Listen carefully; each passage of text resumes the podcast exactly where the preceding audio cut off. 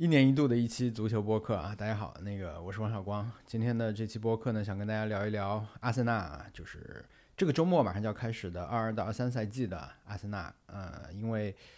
老实说，我觉得可能很多阿森纳球迷现在心情都差不多，就是还挺兴奋的啊，已经很多年没有那么期待看看这些人能打成什么样子。我觉得这是在一个很不错的节点，所以呢，我想从我个人的角度做一个这种。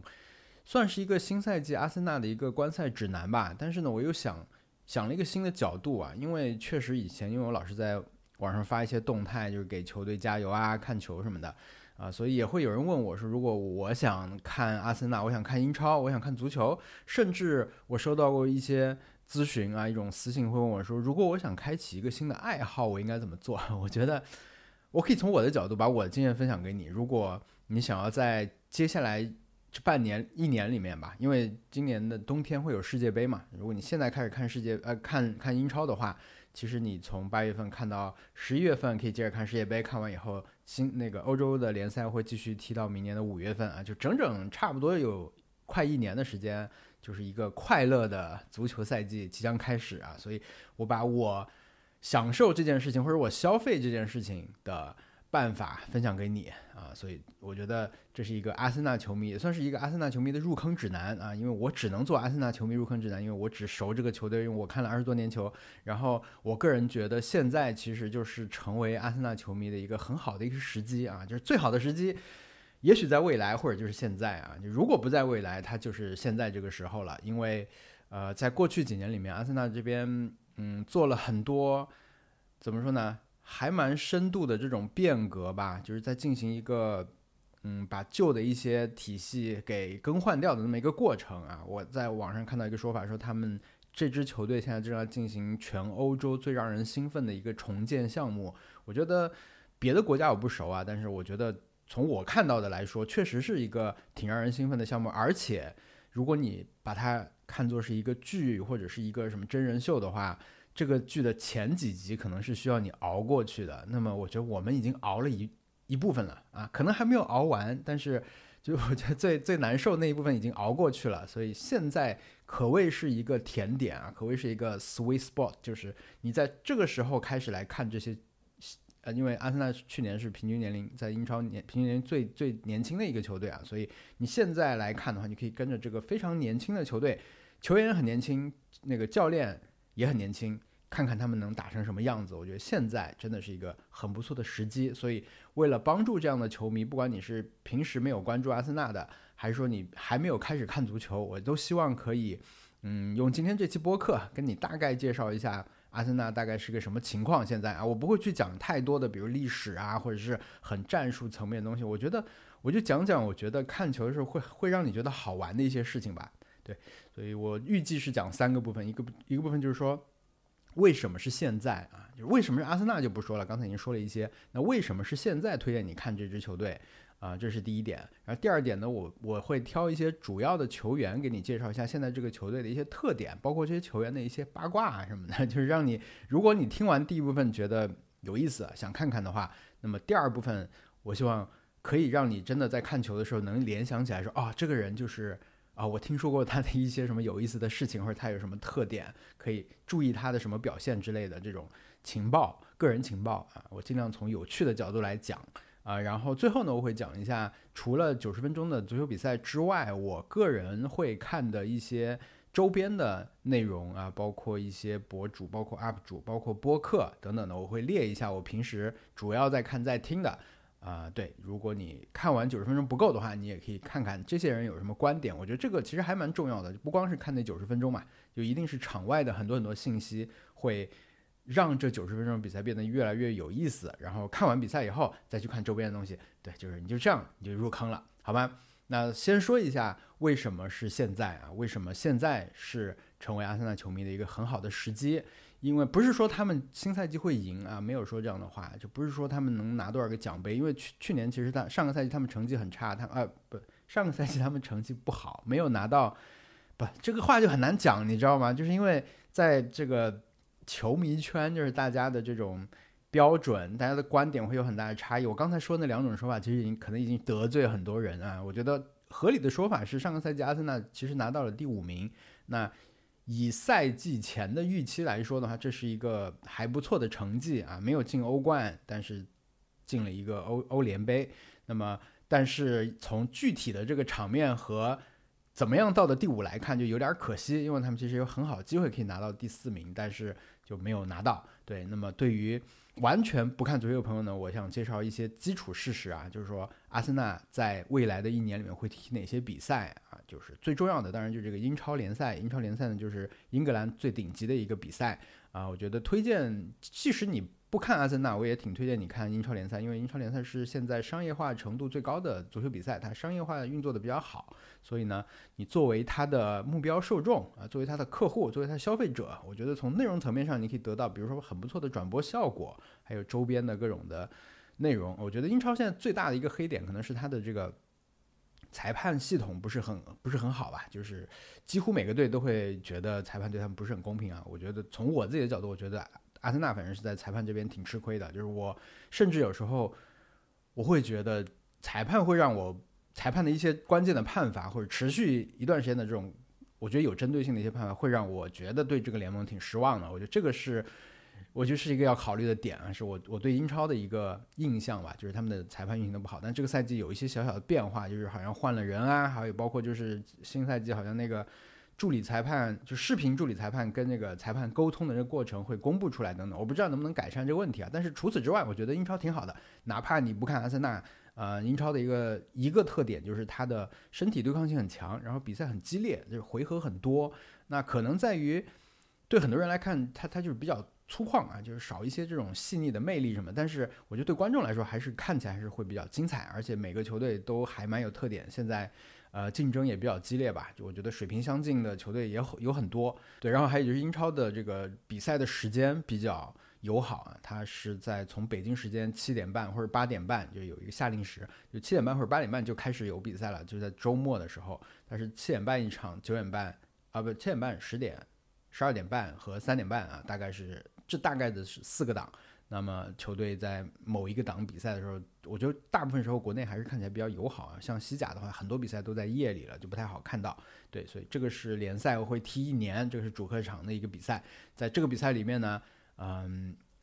争冠军的目前就去年和前年都是两个球队，就是曼城和利物浦。然后剩下的有几个队呢，想要争到第四名啊？对，就是现在我们支持的很多球队，我们知道他是拿不到冠军的，但是我们还是要去 希望他们赢球啊。那么现在前四名都是英超的一个很重要的一个指标啊，就你拿不了冠军没关系，你拿到前四名也算是某种程度上的成功。对很多球队来说是这样子，因为他们可以去踢一个叫做欧洲冠军联赛的一个。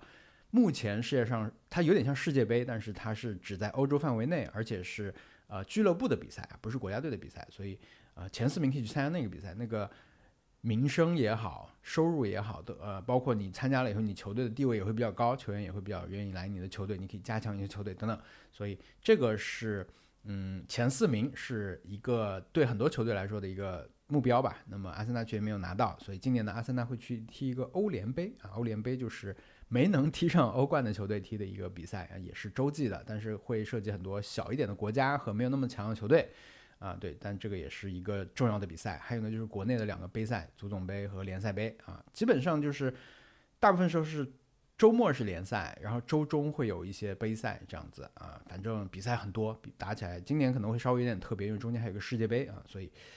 会有很多比赛可以看啊。那我觉得如果你要看足球的话，那就一定得看。比赛啊，如果你是看什么动图啊，或者你看那种进球集锦，可能都很难去真正感受那个魅力。所以，我我觉得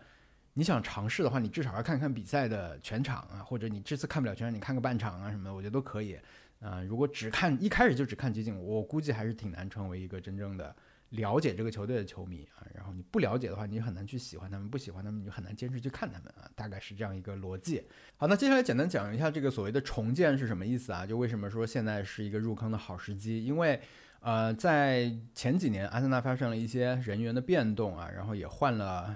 两个教练啊。现在的教练呢是英超最年轻的教练，叫阿尔特塔，他是以前阿森纳的球员，是一个西班牙人。关于他的要说梗的话，就是他长得很像。乐高的那个人偶啊，尤其是发型很像一个乐高人，对。然后他带的这些球员呢，嗯，正在就是他刚来到球队，当然不是他的球员，对吧？那他就带着自己的体系，带着自己的理念，然后慢慢的建设一个自己的球队。那这个过程里面，其实以我们这种多年老球迷的角度来看，他做了很多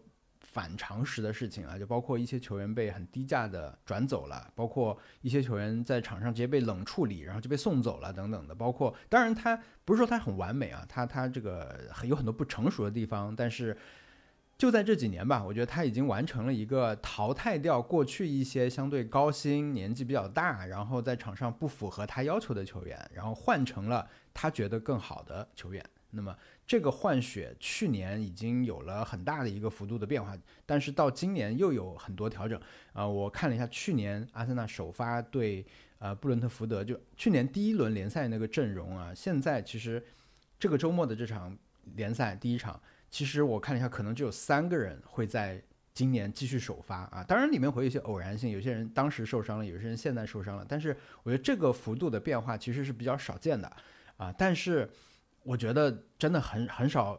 就很多年没有这么兴奋了。就是现在阿森纳的球场上面的，不管是主力还是他们主力的替补啊，就是每一个球员其实都让都会让我觉得很期待。就是我现在都很期待说今年他会踢得怎么样。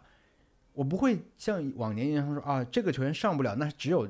这个球员上了，那这个球员上好像就没什么好看的。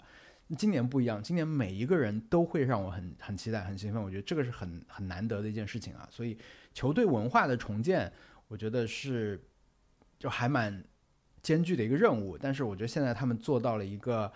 一年前不太能想象的一个水平吧。啊，就是现在球队很年轻，然后。我觉得比之前会更健康一点，看起来啊，这个待会儿我们讲球员的时候再讲具体有一些什么调整啊。然后他的打法呢还是传控为主，然后他是阿阿那个阿尔特塔从阿森纳退役以后去瓜迪奥拉那边，在曼城那边做了两年的助教，然后才回到阿森纳去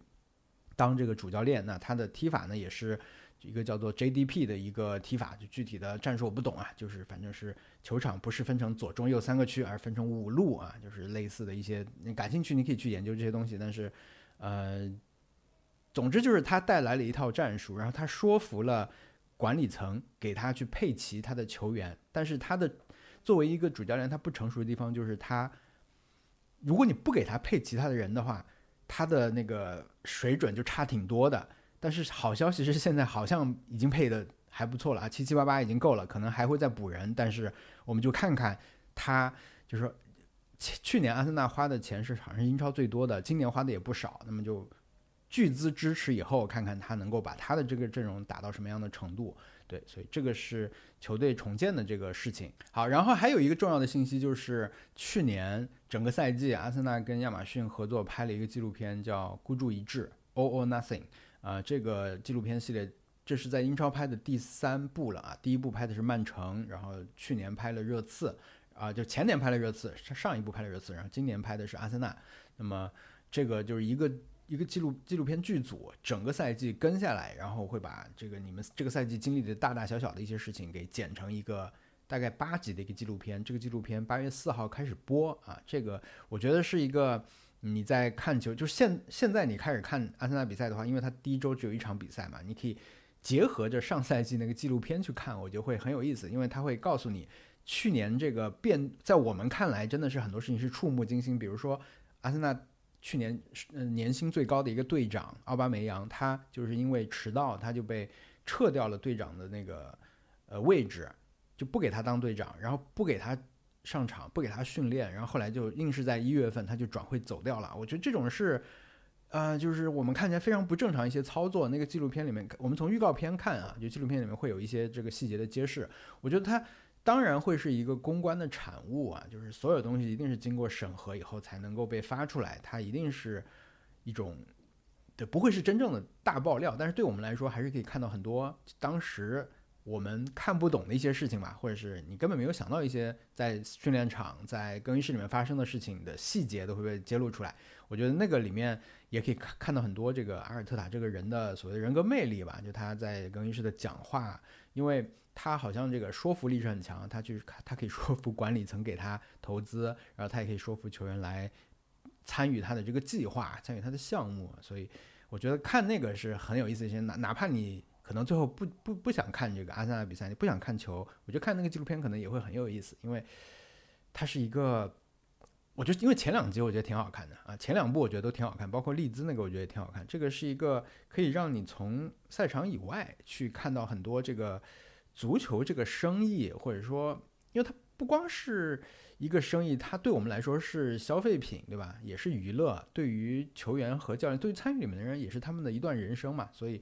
看那个是一个丰富视角的一个东西吧，啊，然后再你再看比赛的话，可能对就也可以脑补一些后面的东西，所以我觉得现在入坑啊，就又可以看比赛，又可以看纪录片，还可以结合起来看，就挺好的。OK，那么接下来我打开了这个阿森纳的官网卖球衣的这个页面啊，我想顺着这些球员来讲一讲这些球员的一些事情。啊，先说守门员吧。守门员现在他这里第一个人还是莱诺，这是阿森纳前几年的一个德国的守门员。他其实是一个还不错的一个守门员，但是呢，因为他的风格不符合主教练的要求，所以去年他其实并没有能够首发，他是当了一年的替补。然后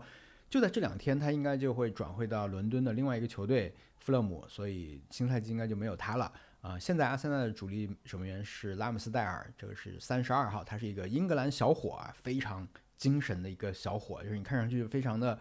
情绪很外放的一个红发的小伙子啊，就是我我还挺喜欢他，因为去年其实阿森纳买人的时候，有很多球员是不被当时不被接受和理解的，比如说大家会觉得莱诺守的挺挺好的，为什么要把为数不多的预算花在买这么一个守门员身上？就大家觉得我们首先我们不缺守门员，然后你要买守门员的话，也不是买他。因为他本身本身也不是很有名，然后他在的球队之前都降级了啊，他总是在这种排位很低的球队去踢球，也没有什么特点。但是买来以后呢，迅速就打了主力，而且因为刚才不是说莱诺不符合教练的要求嘛，那么教练的要求是什么呢？就是守门员你要能够传球，对，所以拉姆斯戴尔的这个传球能力是很强的，他的长传和地面的这种传球，就他用脚去踢球的这种。准度是很高的啊，当然上赛季有过一些失误，而且可能一开始表现的特别好，后来还有有传的不是很好，有一些危险的情况。但是总的来说，如果你再看比赛的话，我觉得你一定会很容易注意到拉姆斯泰尔他在场下、场上都很活跃啊，跟球迷的互动啊什么都很有意思。然后，嗯，他长传找边锋的那种球传的非常准啊，就看上去会非常的爽。然后。对，这是主力的守门员，现在是。然后呢，现在的替补门替补的门将可能就会是 Mark Matt Turner，这是刚刚从美国签来的一个门将，这是美国国家队的主力守门员。呃，看了他热身赛的几场啊，那他显然不可能一下子取代拉姆斯戴尔，可能是一个竞争吧，目前啊。但是他好像目前没有看出太多的特点吧，他好像自己说他也不不是很擅长传球，但是他会练一练，好像是这样子。然后我们讲后卫线啊，后卫呢，首先二号的这个贝莱林可能也是近期，因为八月三十一号之前，这个球队都还是可以转会的，就是可以买卖球员的。二号的贝莱林虽然他以前是很资深的一个阿森纳的球员，而是而且是阿森纳青训出来的，啊，他可能也不会留在球队了啊。他的特点是，他以前速度很快，但他受过伤，然后他是一个素食主义者啊，所以也有一部分球迷会觉得这个影响了他的发挥啊，就是你你。后来没有什么速度，但他其实速度后来下降，是因为他受过重伤啊。然后他在场外有很多爱好，比如时尚啊、拍大片、去走秀什么的。对，但是他应该这个赛季不会留队了，我觉得。那么下一个三号左后卫的这个蒂尔尼，这是一个苏格兰球员，这是最近几年在阿森纳球迷里面非常有人气的一个边后卫啊，因为他他特别朴实。然后呢，又是那种意志非常坚定的球员，就场上非常硬朗的一个边后卫。嗯，对，去年吧，还有一阵子觉得他当队下一任队长的这个呼声是很高的。呃，但是呢，他的问题是，他每一年其实都有很长时间一段伤病，而且去年这段伤病老实说影响挺大的。嗯，他而且是在一个不是那么重要的国家队的友谊赛里面受了伤。呃，最后的一一段比赛他都没有能踢上，然后呢？啊，替补上来的球员也没有能够顶住，想办法也顶不住他这个位置，所以某种程度上也是影响了最后的成绩啊。但是蒂尔尼这个赛季会面临一个比较强的竞争啊，他现在好像还没有完全的好，就是刚刚开始恢复训练，所以赛季一开始你看不到他。但是我觉得你一开始看到他，你就会很喜欢这个球员，他真的是他就是特别朴实和传统嘛。我觉得他以前在他很年轻就是凯尔特人的队长了，他是苏格兰凯尔特人这个豪门的队长。然后他不管在什么场合，他的训练比赛全部都是穿短袖的球衣和短裤的，你不会看到他穿那种衬裤或者长袖球衣，他完全不会觉得冷，好像是。然后还有一次是他那个。他到达球场的时候啊，别的球员都拿了很贵的这种手包啊，都是大牌的手包，很华丽、很贵、很奢侈。但是他呢就提了一个 Tesco，就是超市的一个白色的塑料袋就来了，就是这个后来变成了阿森纳一个梗，就是前个赛季的一个事情。然后四号的本怀特是去年阿森纳花了五千万买来的一个英格兰的一个后卫，嗯，他的作为中后卫的特点就是他身高不是很高，所以呢。其实买他的时候，大家就说过这个球员很可能会被被别人针对，因为英超是一个大家又高又壮的联赛嘛，所以你身高不是很有优势的时候，你怎么去跟这些又高又壮的人去争顶呢？那么去年看起来还可以啊，他没有在这一点上变成一个弱点，就阿森纳也没有丢太多这种高空的球啊，然后他的优势可能是在于他的脚下球的能力啊，就他作为一个中后卫，他的长传、短传和他的突破其实都是。比一般的中后卫要好一些，是他的一些特点。然后这个赛季一开始，他可能会踢右后卫，因为现在的右后卫还在刚刚也是刚刚回回队，所以他会补过去。然后阿森纳这个赛季的中卫是很值得看的一件事情啊，因为有有一个很很有意思的人回来了啊，待会会讲到他。嗯，所以这个是本怀特。然后下一个中卫是加布里埃尔，这是阿森纳现在的三个叫加布里埃尔的。巴西人之一啊，他是六号，他是一个左脚中卫，所以他踢的是左边的这个中卫。然后阿阿阿尔特塔好像很强调左路的这个中卫就要用左脚踢球啊，这个是他好像他来了以后他要买的第一个人就是一个左脚中卫，就是这样，他有一个自己的坚持这样子啊。然后加布里尔的身高和体重都是比较大吧，所以他头球比较好，他去年也进了很多球，就是定位球的时候他会去呃参与进攻，然后可以进球。呃，防守的时候也很重要，因为去年阿森纳好像是到最后的几轮才丢了这个角球吧，好像是，就任意球丢球很少。去年任意球反正反正表现很不错，呃，加布里埃尔很重要啊，但他的脚下球就一般般啊，但他的防守，尤其是高空球就是很重要。呃，目前呢，他是阿森纳主力的左边的这个左脚中后卫，好像也只有他目前一个左脚中后卫，所以他的主力应该还是挺稳的。然后下一个中后卫是萨利巴，这是十二号，这也是一个，呃，阿森纳买了可能有三年了吧，买了当年买的第一年就回租给了他在那个队，然后第二年又租了，第三年呢又又租了另外一个法甲的队啊，他是他是一个法国人，当时买的时候特别年轻，但是价格不便宜。那去年这次把他租出去，其实当时争议和压力都很大，因为大家觉得你自己还缺中卫，你还要把他往外租，就大家觉得这个阿尔特塔。看人不准嘛，就觉得他不是我买的人，我就不要他啊。但是，嗯，萨里巴呢，就在去年的那个在马赛踢得特别好，他打了基本上是全程的主力，然后最后拿到了最佳年轻球员吧，然后还进了法国的国家队，呃，很厉害。他现在好像才二十一岁，今年，然后回到回来以后，在这个热身赛表现也很好啊。那所以，如果你事后再看去年那次租借的话，其实我觉得还是蛮成功。当然，你也可以说，他如果留队的话。也许会在关键时候能够帮助到球队，但是我觉得根据我们去年看阿森纳的比赛的这个观感来说，这个几率是很低的啊。首先，他不可能有那么多时间上场比赛锻炼的时间啊，所以我觉得这个现在再看的话，这个租借应该算是蛮成功的啊。尤其是他现在确实也归队了啊，就没有被那个队买断这样子。然后他的特点呢，也是他他很冷静。然后就季前赛来看，他在球队里面的这种融入非常的快啊，传球地面传球也很好。所以，呃，这三个中卫怎么用，我觉得就还蛮讲究的吧。就是一个看点，就是不管谁上，我觉得都都可以看一下这个今年的这种用法。然后十六号的霍尔丁呢，是现在资历最老的一个中后卫啊，他的头发是后来直的，就他比较年轻的时候，作为一个英格兰人，他很早就。秃头了，但是他做了非常成功的植发手术，啊，非常非常成功啊。然后现在呢，那个刚才说的这个六号加布里尔，他也今年也做了这个植发手术，不知道会不会跟他 一样成功。对，这个就是我一开始录播课时想说的，跟大家分享的这种小八卦。但霍尔丁是这样的，他现在在球队里面，因为他他有一段时间前年尤其是发挥还不错，但是现在他主要呢是作为一个要加第三个中卫，要打五后卫啊，要死守的时候会让他上场。那在上个赛季大部分时候表现的还不错啊，他上场以后顶高球啊，因为他传统的这种英格兰的这种中卫嘛，就是抗冲击力比较强啊，还大部分人能防住啊。那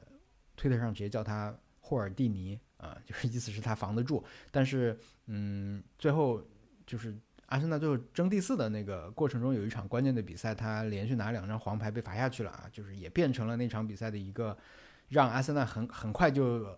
十个人踢对方十一个人，然后最后就输掉的一个事件吧。那场就大家可能对他印象挺不好的，就是霍尔丁，但这个赛季他应该会是留队，然后当呃第四个中卫啊。然后下个球员十七号后卫右后卫塞德里克索亚雷斯啊，他又可以踢右后卫，又可以踢左后卫，他是现在阿森纳嗯年纪可能最大的球员之一了吧？嗯，他是个葡萄牙人，然后他的特点呢就是两边都能踢，但主要踢右边，但他的定位就是一个替补，然后他的发挥不是特别稳定，呃，进攻和防守都没有特别大的风格和威胁。但是缺人的时候呢，就让他上上的时候，大家就有点胆战心惊的。对，就是可能这个赛季，我觉得大家会希望他不要有什么上场的机会比较好。但是他有一个特点，就是据说在每一张阿森纳球迷、阿森纳球员进球庆祝的照片里面都有他啊。他是一个，我觉得应该在队里面这种跟大家关系都很好。尤其现在阿森纳有很多巴西人嘛，他们讲葡萄牙语，他又是一个老大哥型的这种人，所以我觉得他可能。人际关系会非常好，然后确实也比较有激情，就是很多时候 庆祝都是他第一个第一时间到啊，就是你可以下次在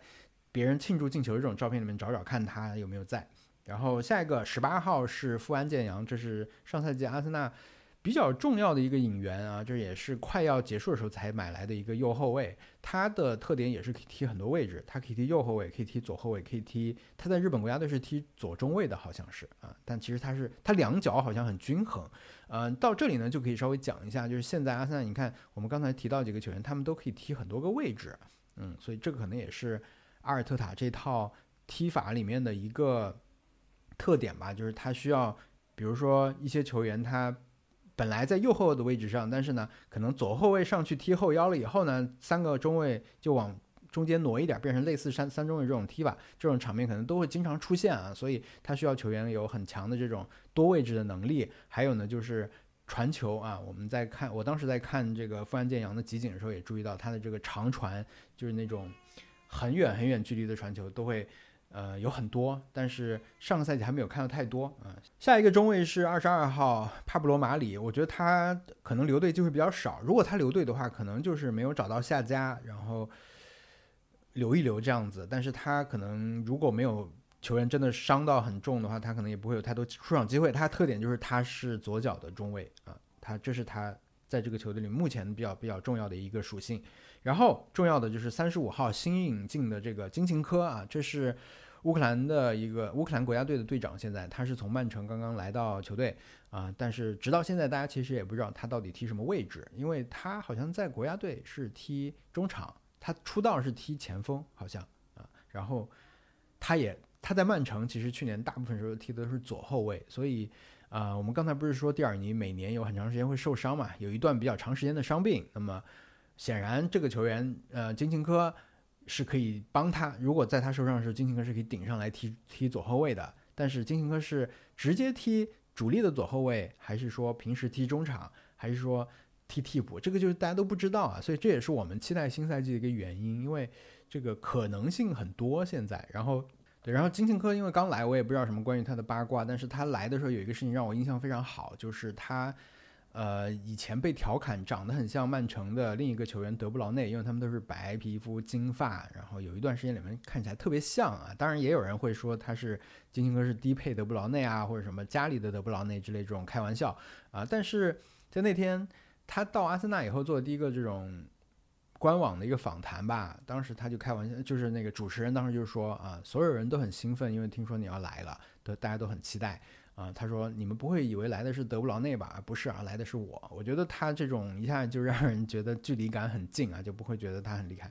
对，然后我觉得他身上其实还有一个特点，就是阿森，就是阿尔特塔现在引进球员的身上呢有一些一部分的共性，这肯定不是硬性要求，但是好像很多球员，首先就是大家年纪都不大啊，就是现在大的也就是新买的球员，可能也就二十四、二十五这样子，大部分就是二十一、二十二就买过来了。很多球员他们经历过一些，比如说租借，比如说降级啊，比如说，反正就是他们在很年轻的时候就遇到过这种困境啊，就克服过困境和逆境啊，这个好像是很多球员身上的一个标签，比如说。本怀特他曾经是，虽然他是从布莱顿买的，但他之前是租借到利兹啊，但他利兹也是租借踢满一年，整个一年什么的。还有像刚才说这个意志力很坚坚定的这个蒂尔尼，但这不是阿尔特塔买的啦，但是球队也是球队的一部分。然后金琴科也是啊，就是以前是差点踢不上球的那种，那现在就是很努力、很刻苦的球员很多啊，这也是我觉得也是他们说的球队文化的一部分。好，接下来到了这个中场的部分啊。第一个呢是托马斯五号这个球员，他的引进是很当时很抓马，因为，呃，他是阿森纳从马德里竞技砸违约金啊，就在转会窗的最后一天砸了违约金买过来的一个球员。这个操作以前也是比较少见。那来了以后呢，嗯，好的比赛踢得特别好，但是他就是也是有一些伤病的情况，而且他是现在。就是你如果把阿森纳现在的主力阵容列出来和他们主要的替补列出来的话，就阵所谓的阵容深度列出来以后，你会发现托马斯这个位置是很难替代的。目前为止啊，就是好像能替他的人都没有其他位置上那么让人放心吧。所以这个可能是不知道接下来还有没有机会去补强的一个点。他是一个虽然他看上去很强壮，但他不是传统的那种身体型的后腰，他还是一个传球控球。掌控局面的这样一个球员啊，就很难得。啊，接下来一个中场球员是七号萨卡，这个是阿森纳现在的，呃，他是阿森纳的另一种成分啊。我们刚才说的很多球员都是从这儿买来的，从那儿买来的，但是萨卡是目前阿森纳最成功的阵容里面最成功的青训球员啊。他是就是那种从小就在阿森纳的训练基地慢慢的长大的那种，一级级梯队踢上来的，然后在年纪很小的时候就进了国家队啊。他在去年欧洲杯啊，就是被任命去踢最后一个点球没有踢进啊，当时也是受到了很大的这个打击感觉，但是他很快就又恢复了吧，就是现在阿森纳主力点球手就是他啊，好像点球都是进的，然后他特点就是他是踢右边前卫、右边锋嘛，所以他的突破能力慢慢的越来越来越强，但是他的这个位置去年就没有什么替补，就去年其实他挺累的吧，但今年不知道就是会有什么。人来帮帮他这样子，然后他在阿森纳还踢过左后卫，反正他能踢的位置也很多，找了半天，最后让他踢右右边锋，啊，就踢得很好，啊，下一个球员八号的厄德高啊，这是阿森纳目前的队长，他好像今年是二十三岁，这个队长对于阿森纳来说也是一个，嗯，好像挺刚刚任命的队长啊，但是好像也是还比较有意义的一个队长，他因为他也不是青训，也不是那种所谓的网上有人说是贿赂型的，以前有一些。球员就是可能担心你要走了，那我就让你当队长，就给你一个地位的那种感感觉，也不是他也不是像上一个呃之前一个队长扎卡那样是所谓的队里面投票投出来的，不是啊，他就是呃直接被任命为了一个队长啊，然后他他有他是很小就就是欧洲公认的那种天才球员，但是当时他选来选去选了皇马，但是他在皇马就没有得到很好的机会，他就。也是四处流落吧，就回去了，回了几次皇马都没有得到真正的机会。但是他也还是很年轻啊。然后前年在阿森纳租过来踢了一段时间以后，去年就正式买断了啊，踢的也很不错。他的风格其实你看上去会很觉得他是一个很技术型的球员，他的传球会很好。但是他其实来到阿森纳以后，他是那种完全跟着英超的节奏来，完全上身体去拼的那种。踢法，我是这是我之前没有想到的。这新赛季对他也很有期待，因为现在新就是新的这个赛季位置上面，他可能也不完全会站牢在那个十号的位置上面，他可能会有很多变化。然后下一个球员叫史密斯罗，这是阿森纳的十号，现在他是萨卡一起的这个一起打上来这个青年队队队友吧。今年也是很年轻，但是他在国家队混的没有萨卡那么好。他的特点呢，就是带球的突破。和射门这个比较有特点，然后他跟萨卡的配合也会很好，但他的位置其实现在有点难讲，他会具体在哪儿？其实他刚出道的时候，很多人会觉得他很他踢球的有一些时候的这种动作什么还挺像德布劳内的，但是，嗯，现在 阿森纳又有了一个更像德布劳内的长相上更像德布劳内的球员啊，所以，对，就是我觉得他给人的感觉就是特也是挺朴实的，但是又不像蒂尔尼那么硬朗朴实啊，他有点傻乎乎的那种感觉。嗯，但是我我非常喜欢这个球员。呃，下一个球员奈尔斯，这个被一部分球迷称为“大金链子”啊，因为他有一场比赛带着带着那个项链去上场，但被拒绝了。他的话，我不确定他会不会留在球队，但是他也是青训，但是他是可能让人比较遗憾的一个青训嘛，因为阿森纳来说，传统来说就是一直比较强调自身培养的球员慢慢的成长啊这样子，但是他就是有过一些机会，但是也没有能把握住。那他走的是，就是他离队去找机会也没有找到，目前，所以就不知道他会怎么样新赛季。但他也是能踢很多位置的那种球员，嗯。所以留队也是有可能，我觉得。好，下一个球员，这个很神秘，他叫法比奥·维埃拉啊，这是二十一号，他是一个葡萄牙球员，是一个年轻的葡萄牙天才啊，就是得到很多盛赞的那种新人啊。他就是这个赛季大家完全没有想到会买过来的一个球员，没有想到到什么程度呢？就是现在因为媒体很发达嘛，那很多球队。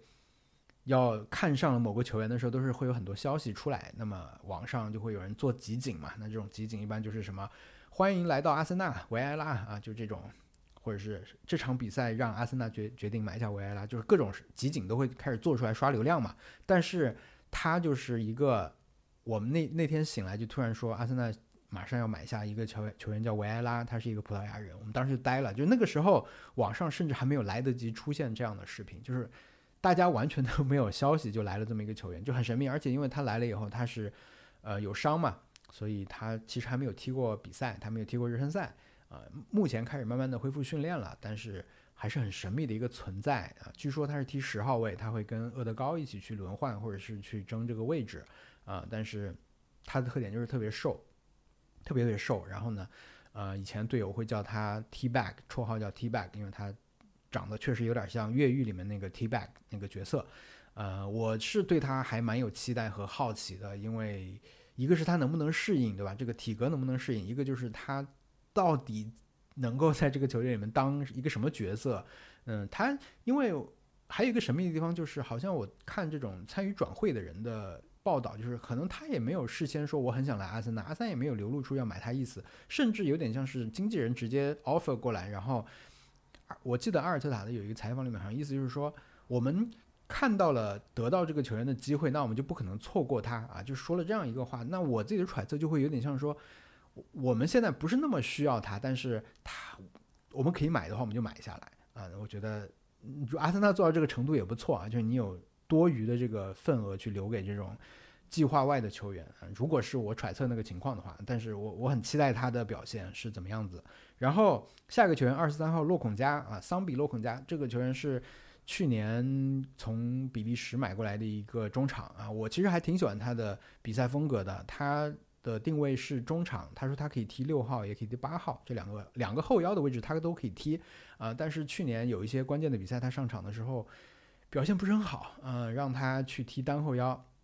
去替刚才我们说这个很难被替代的托马斯嘛，但是，呃，压力就很大。然后我觉得他发挥确实也不好，就是明显的失误嘛，有一些。今年的季前赛其实也有，但是我还蛮喜欢他这种掌控全局啊、长传这种风格。如果这个赛季可以让他往前顶一点的话，可能会更好吧。我是希望他可以在阿森纳踢的踢出来啊，所以给他加油。然后下个球员叫埃尔内尼，这个是现在的阿森纳的老前辈了，这是一个埃及的国脚。他呃也是比较怎么说呢？上赛季大家都已经觉得他接近离队了，因为他这个没有什么上场机会，而且他上场的时候呢，他也不是那种特别向前意识很强。大家都说他上场只会横传，就说他对进攻没什么贡献等等的。但是上个赛季真的托马斯受伤的时候是他顶上来，就是他顶上来以后梳理后面，然后带来了几场连续的这个赢球啊。当然这个。大家口风一下就改了，然后阿森纳本来可能这个赛季已经准备把他卖掉了，但是当时完了以后就续约了，所以他现在留下来，他也应该没有要求要主力位置，所以呃，他应该会是一个很重要的这种后腰位置上的一个替补。好，要说的最后一个中场球员是扎卡，这个是阿森纳前队长，但他跟阿森纳球迷有过一些很不愉快的这种经历，他也是瑞士国家队的队长啊，他闹到过什么程度呢？当时大家都觉得他肯定要走了，因为他在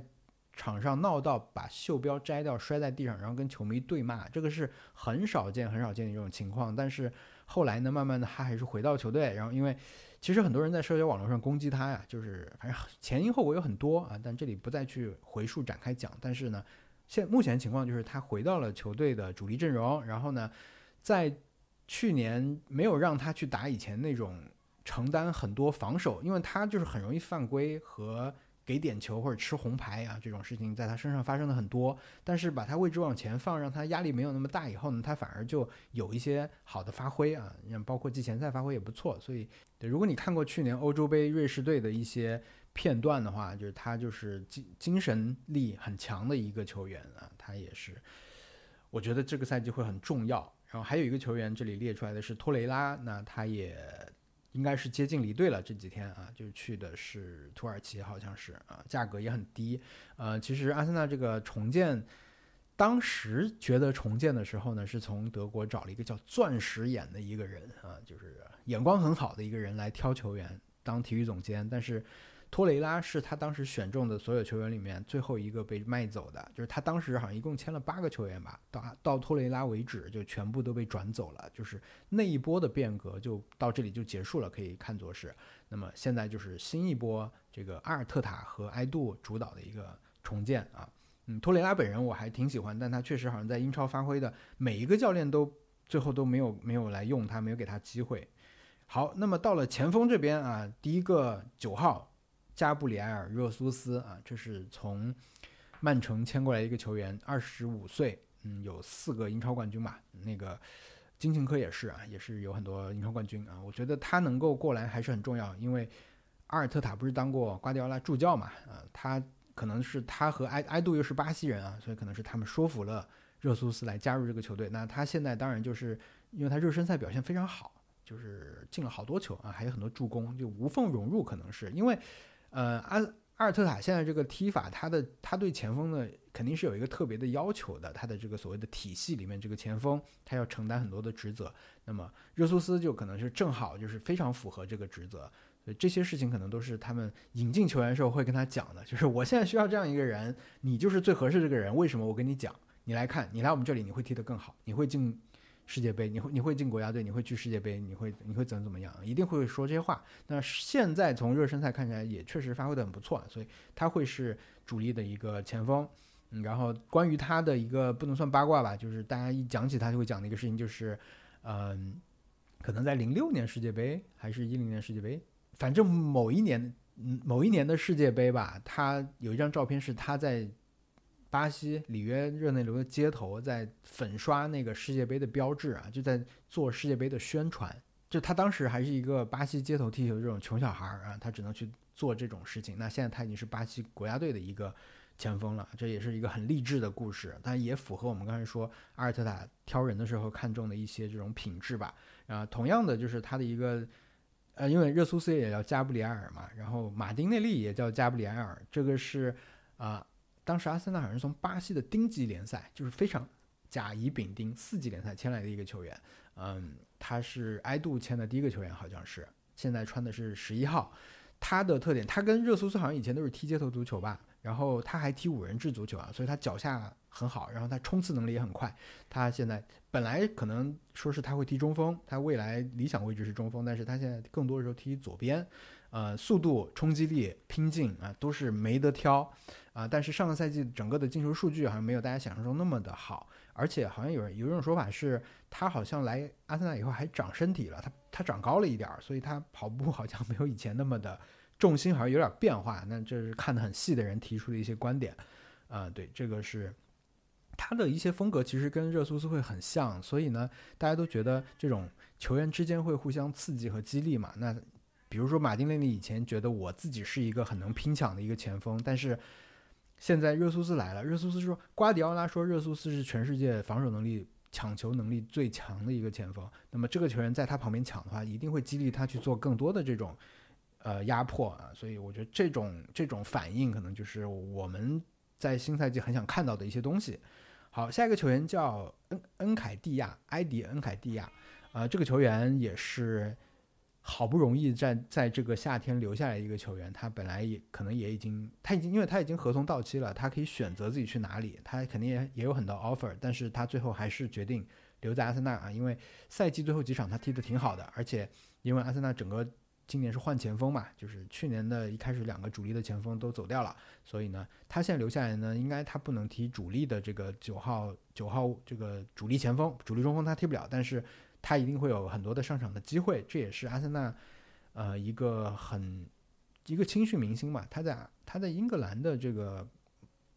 就是刺激的二十三岁以下的这个国家队，好像是有一个进球记录的啊。他就是以前大家觉得他是一个跑位特别好、特别鬼的这么一个前锋，他总是去到合适的位置去射门，但是。这半年看来，他的这种带球啊、速度什么这些能力都比之前强了很多，就大家就觉得他普遍成长了，普遍觉得他成长了很多，所以也想看他下赛季会怎么样。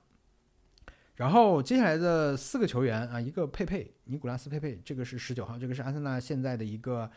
呃比较失败的引援吧，当时一共好像是花了七千多万英镑来买的，然后虽然是分期付了，但是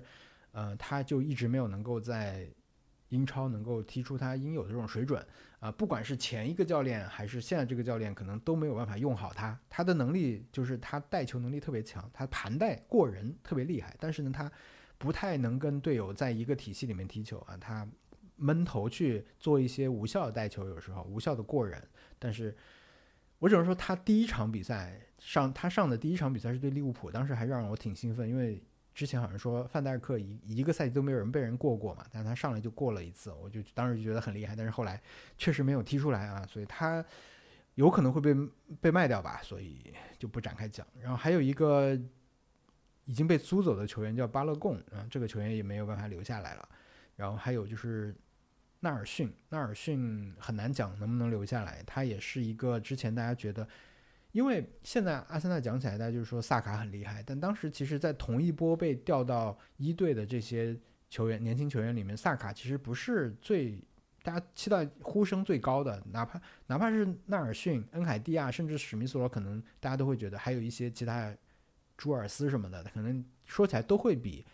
萨卡更响亮一点啊。但是最后先踢出来的是萨卡，这个也挺意外的。像纳尔逊，他其实以前租借到。呃，德甲有一次是很厉害，而且他他从小都是桑乔的队友吧，他们是一块儿踢球的。我看过一些他小时候那种控球视频，他技术还挺好，但是他就是，我觉得他得到过一些机会，但他也没有能够好好把握。所以不管他在哪儿，祝他好吧。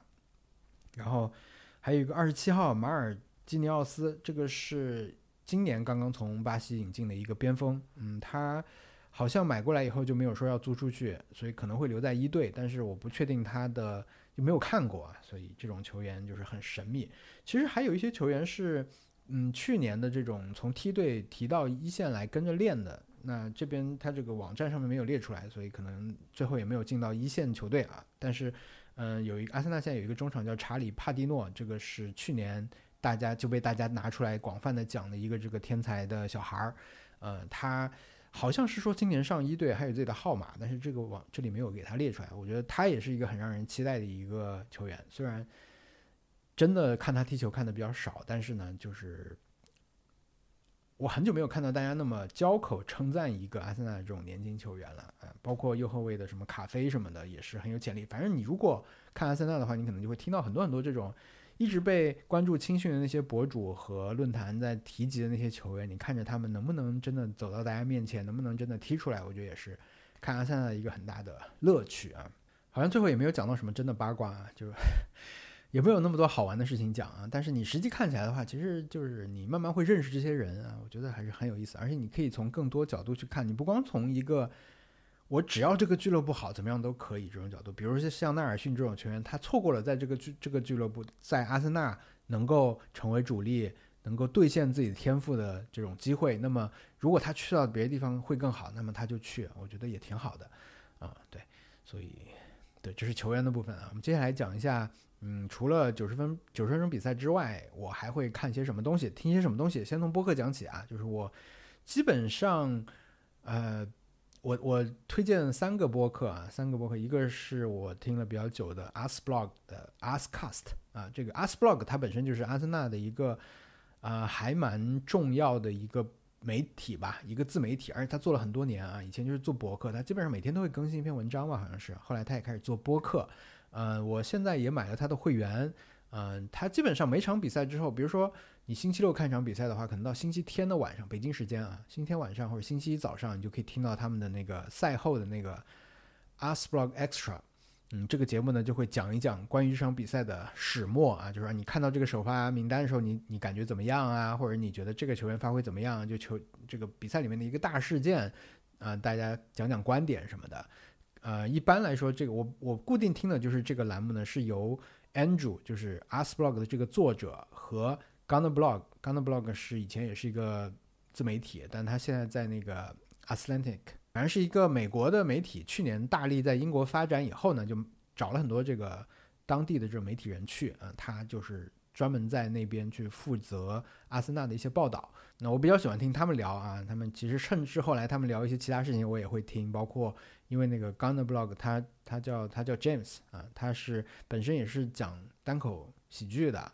啊，多才多艺吧，还还还要演戏什么的。我觉得慢慢的就是你不光是听他们对足球的看法，也会去关注一些他们的生活，听他们聊一些生活里面的好玩的事情。我觉得也是一种寻找一种共鸣的感觉啊。所以这个是 Asblog，但是我买了他们的那个以后，我暂时没有感觉的。我买了他们那个 Patron，Patron 以后买了以后，你就可以听到更多的节目。他们有很多是只在那个付费的。那个 feed 里面提供的节目，呃，但是我个人好像没有听到特别多，怎么说呢？比如说他们最近每签一个球员都会做一期单独的播客去讲，就找找一个比如说葡萄牙的专家来讲维埃拉这样子，嗯，但是除此之外，在比赛的过程中啊，我好像暂时没有听到他们有 preview 会讲啊，就展望周五比赛的时候要注意哪些东西啊什么的，对，但是目前我没有觉得很值他们的 patron。然后那个我听的另一个付钱的这个播客呢是阿森纳 Vision Podcast 啊，这个播客我觉得付费以后呢，你就可以听到，呃，他们基本上会在比赛结束以后第一时间就做一个即时反应的播客啊，大概会聊个快一个小时吧，就大家看完比赛以后就开始聊聊完就给你发出来，呃，会聊一个。嗯，每场比赛的大家每个人选一个 headline，就是这场比赛我给他选个标题的话，是这个标题是什么？然后这场比赛我觉得哪些股票升值了，就是哪些股票贬值了，就是其实就是哪个球员表现好，哪个球员表现不好嘛，就是这种。呃，他们通常会有四个主播在吧？然后里面我觉得有一个叫 Clive 的一个主播啊，他在英国。他是我比较愿意听的，他会从一些比较战术的层面去讲一些观点，还比较特别。其他几个人就好像没有他那么有独到的，可能更多的时候是讲一些自己的情绪啊，和他们对阿森纳历史比较了解嘛，就会讲一些这种情怀方面的东西。啊，对，这个是这个播客，这个播客，因为你如果付费了的话，基本上每天都会有更新，所以可能也不会真的每期都听。但是我需要做到的，就是在我想听的时候有，嗯，我觉得。就可以了，所以这些播客更多时候给我提供的是这个东西，尤其是赛后那个播客，其实也没有什么深度可言，就是你看完比赛以后，你心里面的心情还有点动荡的时候，你可以听一下别人怎么讲，我觉得比较好玩。然后还有一个播客叫做，他们好像现在叫做 Arsenal Opinion Podcast，啊，他们最近也开始做付费了，这个我就是没有买，但是他们那个主创的博客，我觉得写的挺好的，他的博客和他的 Twitter 我是会去看。呃，他们的特点就是更年轻一点。佩德罗也是在美国，然后他的搭档一个叫 Johnny，一个叫一个名字很长，曼马克曼德拉什么的，对他们就更年轻一点。像是今年的话，那个 Johnny 他还用 rap 的方式把这个 整个转会串起来啊什么的。所以我觉得，如果你更喜欢年轻一点人看法的话，我觉得也不错。然后他们的赛后的这种播客是即时，那个是免费的。他们就是每一场比赛结束以后，马上就会开始连线直播来聊这场比赛的。所以，呃，如果你想要更即时的这种反馈的话，可以去听他们的那个。然后还有一个，其实这些人他们基本上是串在一起的。你一旦开始看他们的呃 Twitter，开始跟他们的信息以后，他们转经常会转发的一些人啊，你慢慢的也会认识啊。有一个叫拿铁什么的，Latte Firm 好像是。也是，它是一个经常做直播这种节目，就是话题式的，它不是固定的每期都有。但是比如说像转会转会窗啊，或者是有时候他会做一些特邀的这种节目，他也会找人来聊。那个我看过一两期，我觉得做的也不错。嗯，但这种就不是固定的会去听的播客了。对，这个是国外的部分。然后呃，我其实好像订了那个竞技，这个它第一年是付费，但是很便宜，我当时订了，后来我就给退了。我觉得我好像并没有太强的这种去把它文章全部读读下来的，就因为它很多文章是付费的嘛，我就一开始我觉得我看不了那么多啊，后来我就退了。后来我发现其实因为我偶尔会去那个 Reddit 的阿森纳的版，阿森纳版叫 Gunner，嗯。进刚的这个版以后，其实重要的文章会有人把摘要摘出来的啊。他那个版上他会提示说，OK，你们现在要讨论竞竞赛的这个这个文章，但这个文章它本身是付费的，所以基于我们论坛的规则，你不能把它全部贴出来。但是大家都会把这个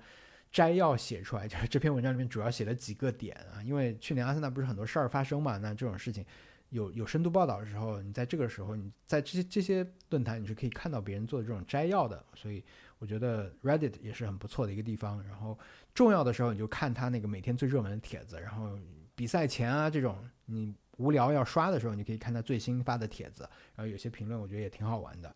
然后国内的部分的话，我主要想说一些 B 站的博主啊，因为呃我觉得有一些特别大的综合的微博号啊什么的，这个就不讲了。但是嗯，国内我会看的是阿比古达啊这个博主，他 UP 主他做的。一些视频，他们真的会去原创很多，比如说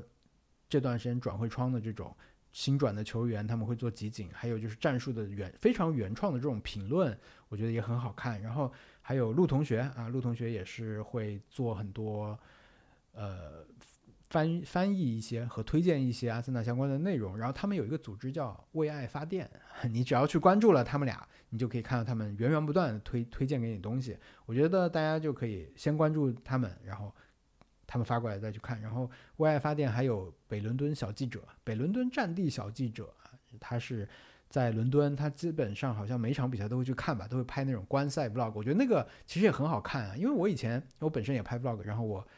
也试图拍过看看足球比赛的 vlog，我觉得很难拍，很难拍，因为你真的到现场以后。你根本顾不上拍啊，你就光光是看，对吧？你就顾不上了。然后还有就是你赛前赛后还有有很多要随机应变的情况什么，我觉得很好看。我有一段时间看完比赛，你再去看他们这个，对，包括看球场的角度，包括他身边那些球迷的反应，包括他自己一直在唱歌，一直在喊赛前赛后，我觉得那个很有感染力，就是很想去现场看球。看完以后，但现在还去不了，所以没办法啊。然后还有就是小蔡指导啊，就是蔡慧强指导啊，他是一个。足球教练啊，他是一个专业的足球教练，他也会在国内的一些平台做解说啊。但他自己有一个伊斯林顿战术室，是会定期的去做每场比赛之后，他都会做一个简单的复盘，嗯，然后讲一下这场比赛一些关键的这种信息点啊，看起来很过瘾。对，这个也是推荐的啊。那微博上不说了，微博上就更多了。大家反正就是一旦开始看起来，你就会发现，呃，更多的博主，更多的这种愿意把自己的时间花在做内容的人。做的东西会被推到你面前来，大家就跟你自己的喜好去看就好了。那我自己的建议就是，首先是一定要看比赛，比赛是一切的核心啊，一切是围绕着比赛来发散开的啊，所以这个是前提。然后呢，嗯，我觉得足球也是这样，其他事情也是这样，就是在互联网上面，呃，信息、观点和情绪这些东西，现在往往都混在一块儿输出过来。那么你要想清楚，你在足球这个娱乐里面想要得到的是什么，或者你在足球这件事情上，你花时间以后，你想要得到是什么？呃，你是想，比如我现在很重视的一点就是，我希望通过别人分享的观点去了解更多的人。就是我我现在看到了一场比赛，对我来说是一个事实。那么别人看到这个比赛以后有什么观点？他的观点是对的还是错的？他怎么样去说说明他的想法？我是不是认同他？那么我觉得我可以通过这件事情去。判断发出观点的那个人，然后扩大最后扩大这个圈子，扩大我眼中的这个圈子，或者我对这件事情的改变，我对这件事的看法，这个事情现在对我来说比较重要。资讯对我来说好像没有那么重要，然后情绪对我来说完全是不需要的。所以呢，我的做法就是我去找愿意花时间，起码你要花时间，或者你要你要付出一定的自己要花一定的代价和成本去做这些事情，然后把这些。把你的观点讲出来，你愿意花这些事情就去讲你的观点，我觉得这已经是很很难的一步了，就已经很多人是做不到的嘛。然后这些内容我都会好好的去看，然后去去判断。然后很感谢做这些内容的人。然后呢，因为我不需要情绪，所以基本上评论区我是不会去看的啊。有一段时间呢，我是看情看评论区我会不高兴，因为情足球内容跟其他内容差不多吧，就评论区现在主要就是情绪和重复的梗、不好笑的东西和一种沾沾自喜的一些 东西吧。我就是很少看评论，因为我觉得发个评论轻飘飘的，也不需要你做多少多少努力啊，所以我基本上是屏蔽评论这件事情的。啊，但是我觉得这个就取决于大家啊，就你看你想要获得什么样的反馈，所以再去利用好大家基于九十分钟的这个比赛做出来的内容，呃，就这样就各取所需，这样会比较好。如果你也需要的只是情绪，你也只是需要跟大家一起哈哈笑一笑，重复一个以前说过很多次的一个话，那么你就去评论区点个赞，或者是复制一个评论再发出来，或者复制一个评论再。下个月再发出来啊，大家可能还是觉得很好笑，这也没什么问题啊，就看你需要什么东西，好吧？所以，对，这就是我对这个赛季阿森纳的一些看法，就是七七八八说那么多，主要还是很兴奋啊，就是一个是有比赛要看了，还有就是有这个纪录片马上就要出了，可以看很多上赛季没有看到的这种八卦啊什么的，我觉得还是很振奋人心了。就是目前看到一些片段，它里面有一句话，我就说挺好，就是阿尔特塔在跟球员说的话里面，他说。你觉得什么比较重要？你自己要判断。你看重的是旅程还是终点？是这个 journey 还是 destination？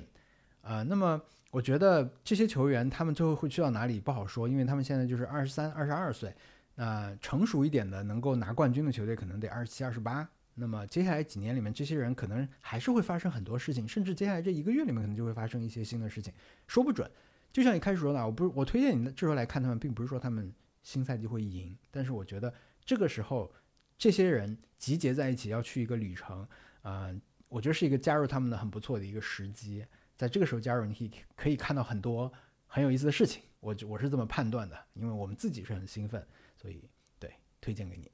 好的，那么这就是今天这期足球的播客，我们明年再见吧。我是一年录一期足球播客啊，平时我这个播客其实主要会聊一些生活啊。游戏啊、影视啊这些东西是轮着聊的啊，足球不会固定聊，但是嗯，就是心情难以抑制的时候啊，就会聊一聊。前年我是在赛季开始前，就是前年是疫情严重影响到没有联赛、没有足球，足球回归的时候，跟朋友们一起聊了一期。然后去年是呃年底啊，就是有一场输给曼联的球，嗯，但是后来我们在主场又赢回来了，所以对，就是跟情绪有关系，但是嗯。如果大家喜欢的话，也可以关注我这个播客啊。这个播客有视频版，也有音频版。视频版跟音频版内容是一模一样的，我也没有额外加图片进去。呃，只是你如果愿意看画面的话，你就可以看这个版本。对，如果你想听的话呢，就可以去播客那些平台去听，好吧？那么我们下期节目再见，拜拜。